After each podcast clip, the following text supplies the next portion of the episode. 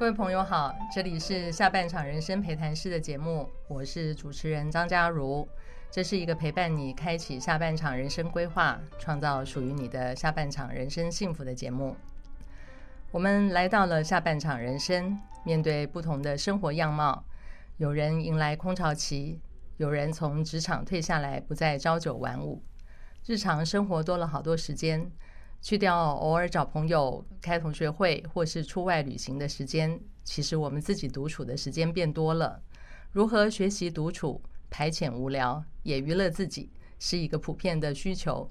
而这个需求到底有哪些选项可以满足呢？其实音乐欣赏可以说是一个随手可得、简单又实惠的选择。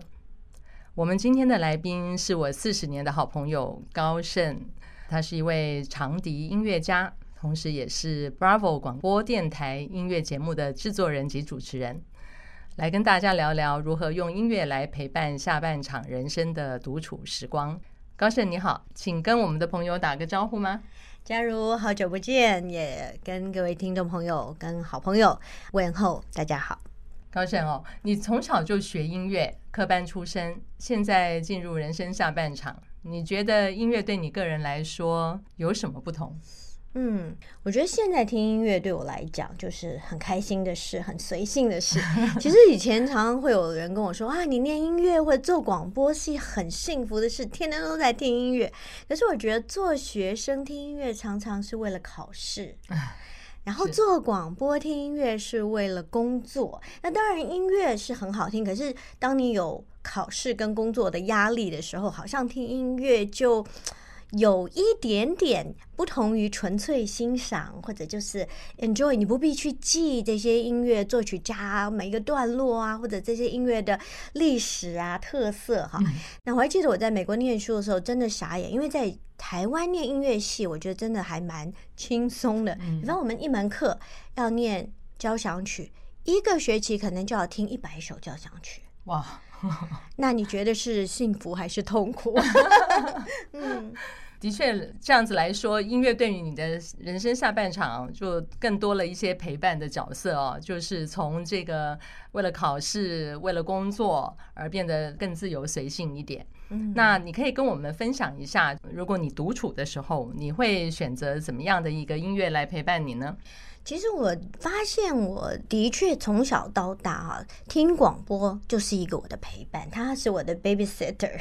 因为我跟姐姐都差很多，所以我其实各种音乐都听，不管是古典音乐、爵士乐、流行音乐、呃，世界音乐、跨界音乐我都听。但是我觉得，当然我学古典，所以有时候自己一个人安静的时候，还是会听一些古典音乐，但都不是那种大部头的作品，反而是那种很亲切的小品，所以比。比方说，像莫扎特的一些作品啊，肖邦的一些作品，都很适合自己一个人安静。不管你是呃阅读，你是就是放空，我觉得都是很很容易听，而且很舒服的。是。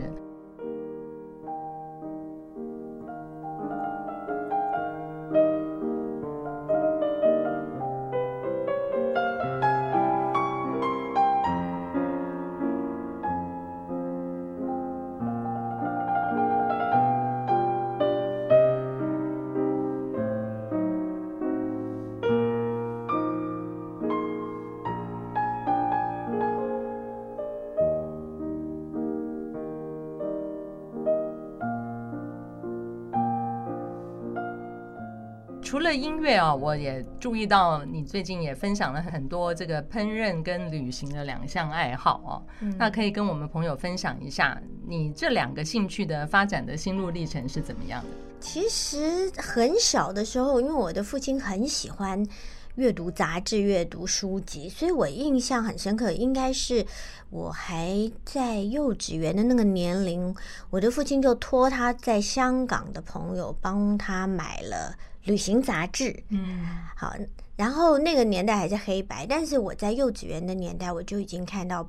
泡温泉的猴子，还有呢，就是所谓在日本很有名的鲨鱼，哈，我那时候就很向往啊，这些地方都很有趣，而且它也有很多。因为我父亲喜欢古堡，所以以前那个年代快过年都会有很多人送月历。嗯，好，我父亲有很多这个朋友就知道他喜欢啊、呃、古堡，喜欢这个风景，所以我从小就是在月历里面看到世界各地的景色，我就很向往有一天我的护照里面可以盖满世界各地的，算是什么入关的戳。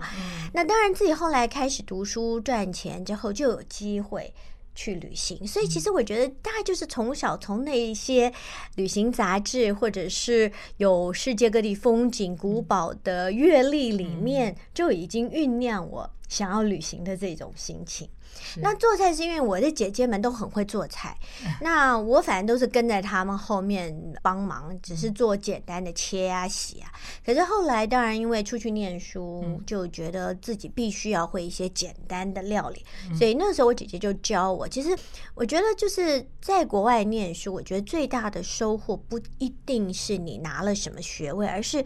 你去生活，你去体验跟不同的人交流，不同的文化，嗯、不同的饮食习惯，或者是他们一些不同的，嗯，应该说逻辑思考。对不对？就是你不同的文化，你去看一些事情，绝对对不对啊、哦？那当然，你不可能在念书的时候餐餐去外面吃嘛。所以我姐姐那时候就教我最简单，一个人可以就是简单的所谓的排餐料理，烤一片鱼，烤一个鸡腿，或者是假日有空就煮一锅炸酱面的酱，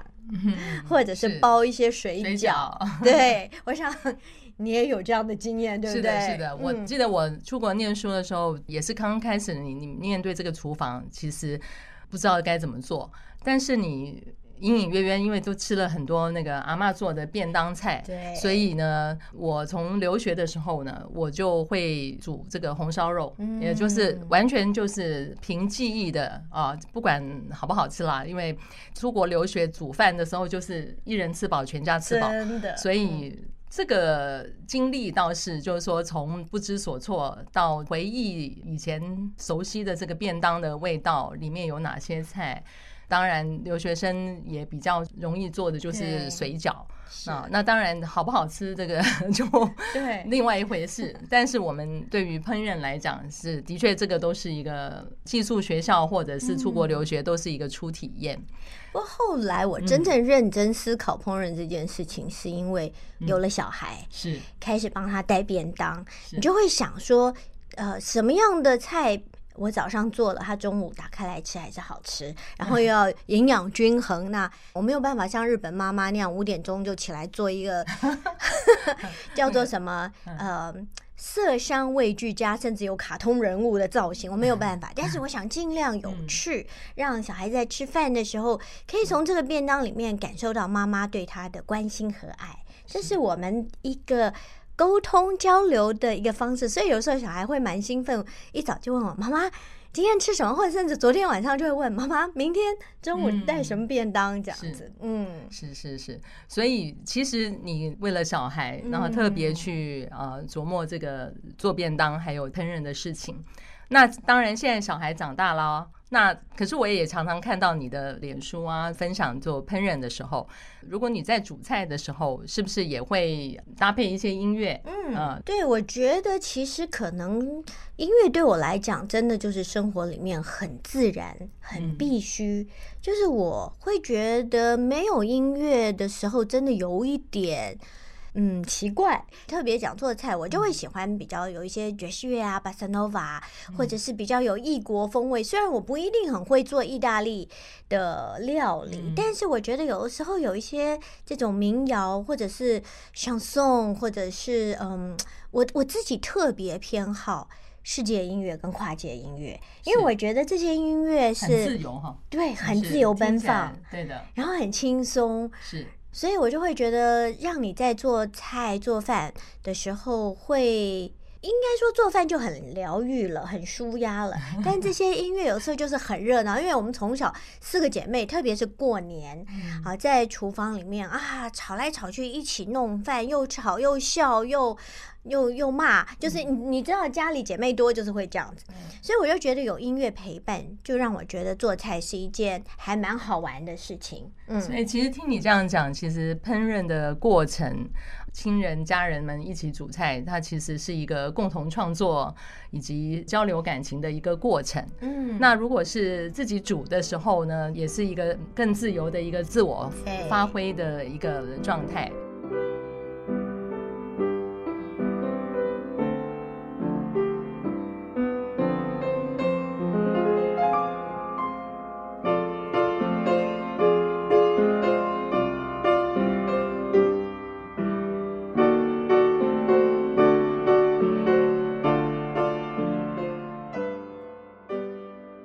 刚才提到，就是说你在旅行当中，其实是一直从小就对旅行有一些向往。对，经过好几次的一个旅行，不知道你觉得最印象深刻的旅途或者是地点是哪一个？其实印象深刻的还蛮多的耶，不过有一个蛮特别的是跟一群以前中学音乐班的学姐学妹去希腊自助旅行，那个经验还蛮深刻，因为那是我刚刚开始进入做广播的时候，然后那时候我每天有九十分钟的节目，而且还是所谓的。盘机年代啊，所以我每做一个节目，我自己控机。那你想想看，如果我要出去旅行十五天，我是不是要事先预备好好多的节目，对不对？然后呢，我觉得每做完一集节目，就好像那个做了一个披萨，因为以前那个盘机装那盒子里很像披萨，做完就是一笼。真的是 事前就先在电台里面熬夜通宵录音。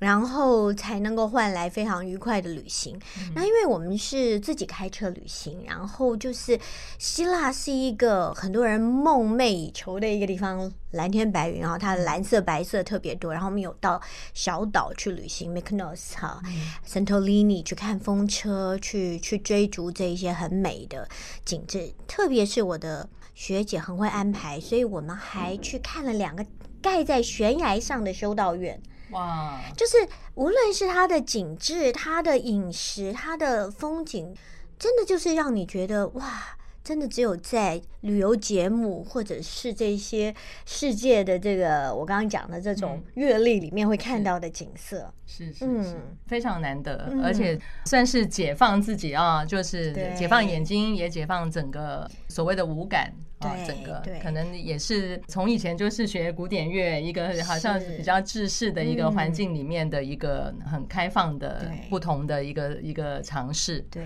是。然后第一次尝到希腊沙拉，哦，里面是加了西瓜的。你说羊奶酪还以前知道，哎，真的是在沙拉里面加了我们很熟悉的红色西瓜。是，嗯，哦，那就表示更有创意。对，我觉得 没有想到的事情可以放在真的餐盘上这样组合。我觉得希腊跟西班牙的饮食跟台湾很接近，哎，就是无论是他们的那种料理，虽然你说地中海食物，但是他们也是分享，他们比较不是自己一个人一份，他都是叫了大家一起分享。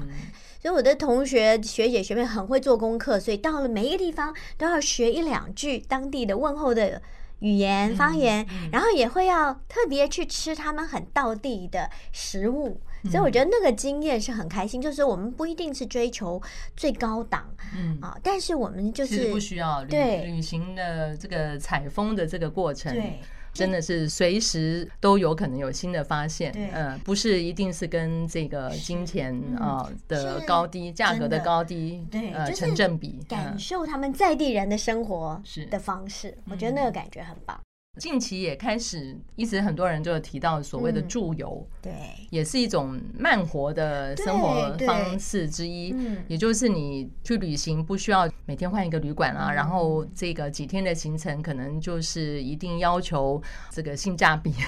等等的。那事实上，在一个地方住下来，整个的一个身心灵的感受就已经不太一样。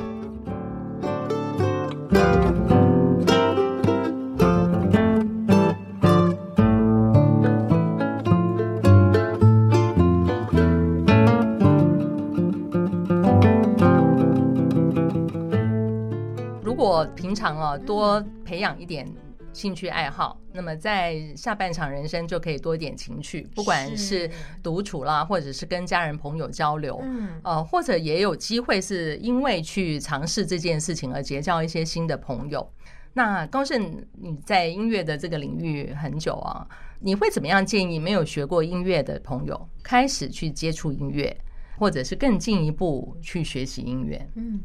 其实我觉得就用一个比较轻松的态度，而且是要有一个比较开放的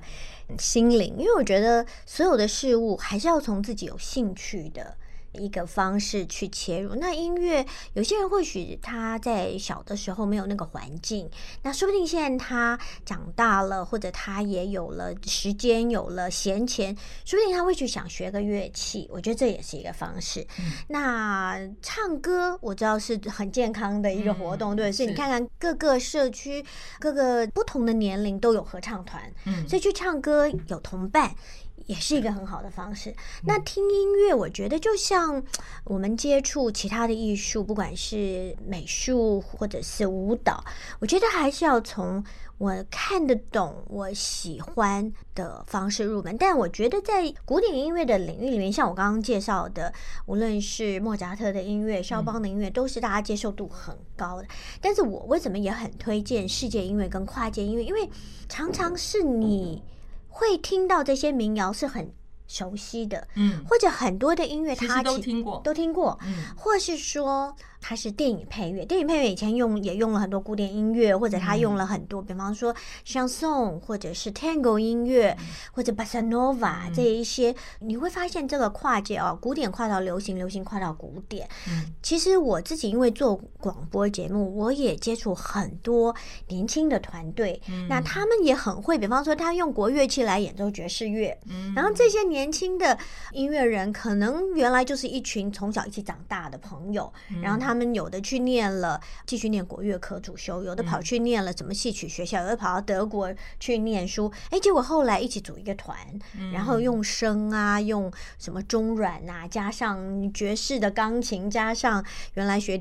这个大提琴的先来弹贝斯哈，那这样组合出来的音乐其实是蛮有趣。那刚开始他们或许会用他们的乐器改编一些大家熟悉的，嗯，这个所谓的台湾民谣，好，那你就觉得说，哎，这个旋律我听过，哎，可是他怎么会用声，会用大提琴，用钢琴，用中软，嗯。乐琴这样子的乐器来呈现，你就会觉得还蛮好玩的。虽然熟悉的曲子，但是这样子的一个算是一个大融合之后，嗯，哦、呃，那个听起来的质感就不太一样了。对，那其实像我接触了很多的古典音乐家，比方说他们在国外念书，他就会碰到快过中国年的时候，嗯、他们就会有一些在地的所谓的侨胞，会说、嗯、啊，我们想办一个中国的 festival，、嗯、那你可不可以来帮我们演奏几首曲子？可是。最好是大家听得懂的，嗯、所以我也认识一个钢琴家，对，他在维也纳，嗯、他就自己改编了什么说话章啊，什么望春风啊，什么这些。嗯、那在那边呢，他们会有台湾去的朋友，也邀请他们在地的维也纳的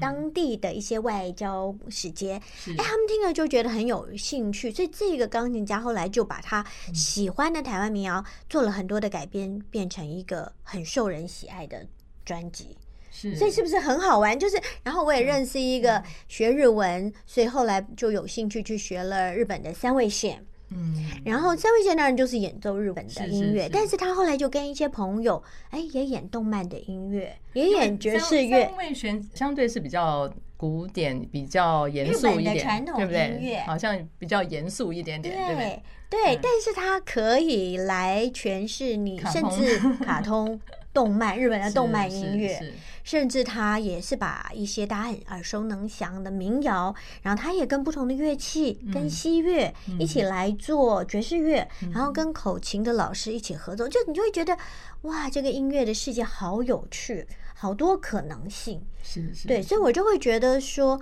如果大家喜欢旅行，比方你要去演奏 Tango 音乐的地方旅行，你就可以听听 Tango 音乐，嗯，因为一定你去西班牙，一定有人会带你去听佛朗明哥，是，你去阿根廷。你去这些演奏探戈音乐的地方，他们一定会带你去听探戈。嗯，好，你去法国，我不知道现在法国会不会有人想去听听想送。嗯，好，就是那种很纯粹的小酒馆，然后去体验他们的。其实相送是非常通俗，对对，就是说法国非常通俗的一个曲风。嗯，然后我觉得也跟我们那个望春风啊，可能也有一些，应该就是说我们人的情感上面的一个交流。其实台语。一些老歌也会受到不管是探戈或者甚至很多西方这些音乐的节奏的影影响，什么日本的演对不对？啊，影响对。所以后来我也 发现有一位法国很知名的钢琴家，他就在他的钢琴演奏里面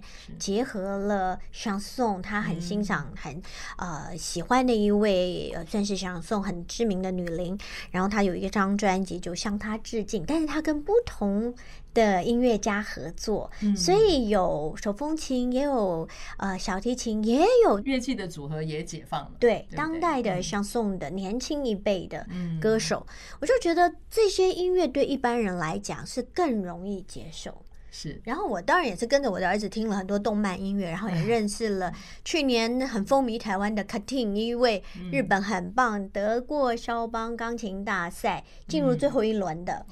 一位钢琴家。可是呢，我跟着我的儿子认识，是他跟一群古典音乐的人演奏日本这个久石让的音乐，宫崎骏的一些选曲。那我觉得你去听电影配乐，你去听这些跨界，用爵士，用古典，用。甚至可能也是巴塞诺瓦的风格。嗯、那其实我想，大家应该最知道就是马友友。是他除了在古典的领域里面发挥，他也去尝试爵士，尝试巴塞诺瓦，没错，他是 Tango，用这个人类学家的这个胸怀做很多的采风，然后他也觉得他大提琴的这个部分应该是可以跟很多的。乐器做跨界的一个演奏，嗯、然后其实那个整个创造出来的生命力其实是很感动人的啊。对，对，所以他的丝路之旅，还有他前些年的这个美国当地的这种，好像嗯、呃，像是什么草根蓝调啊，什么这样子的音乐，原住原住民的音乐都很受到大家的喜爱。的所以我想说，如果你是喜欢听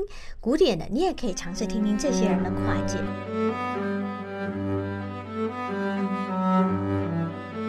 Mm-hmm.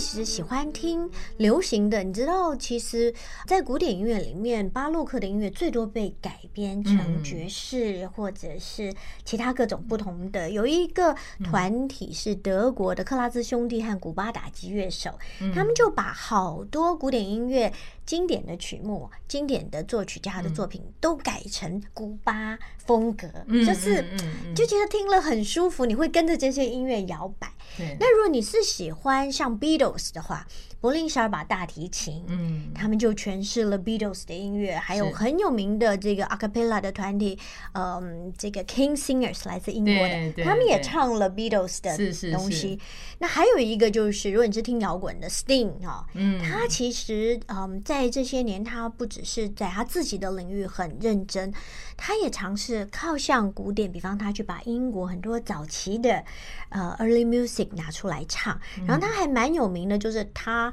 自己用吉他，他也不是古典吉他，他弹了巴哈为大提琴所写的无伴奏组曲里面第一首的前奏曲。嗯、然后他是为一个之前也是呃担任啊、呃、在欧洲斯卡拉芭蕾算是芭蕾舞团的首席，也是美国的这个芭蕾舞团的首席。他就是用他的演奏为这个芭蕾舞林的舞蹈来伴奏。嗯，那其实网络上大家都可以找到这支影片，你就会发现。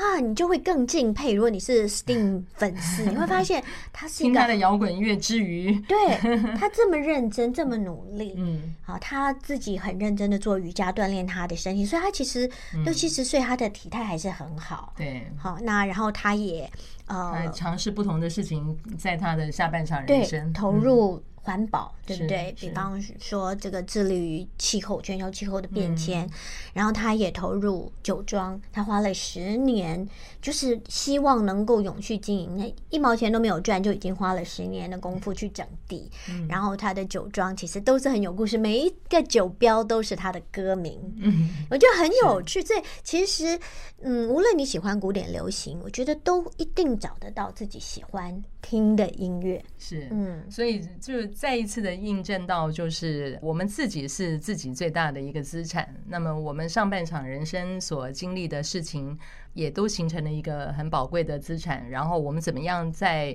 予以利用、予以开发，那么让我们的生活更有情趣。根据研究哦，听音乐是可以缓和情绪、减轻焦虑、增强记忆力、减缓疼痛、降血压，还有释放情绪。另外呢，我们运动的时候听也可以提高表现。那么下半场人生，我们可以更有意识的接近音乐，用音符丰富我们的生活。那么特别是在独处的时候陪伴自己。真的，今天非常谢谢高盛跟我们的无私分享。那么希望今天的内容可以带给我们的朋友从音乐获得更多的乐趣。今天的节目就到这里告一段落，下次再见。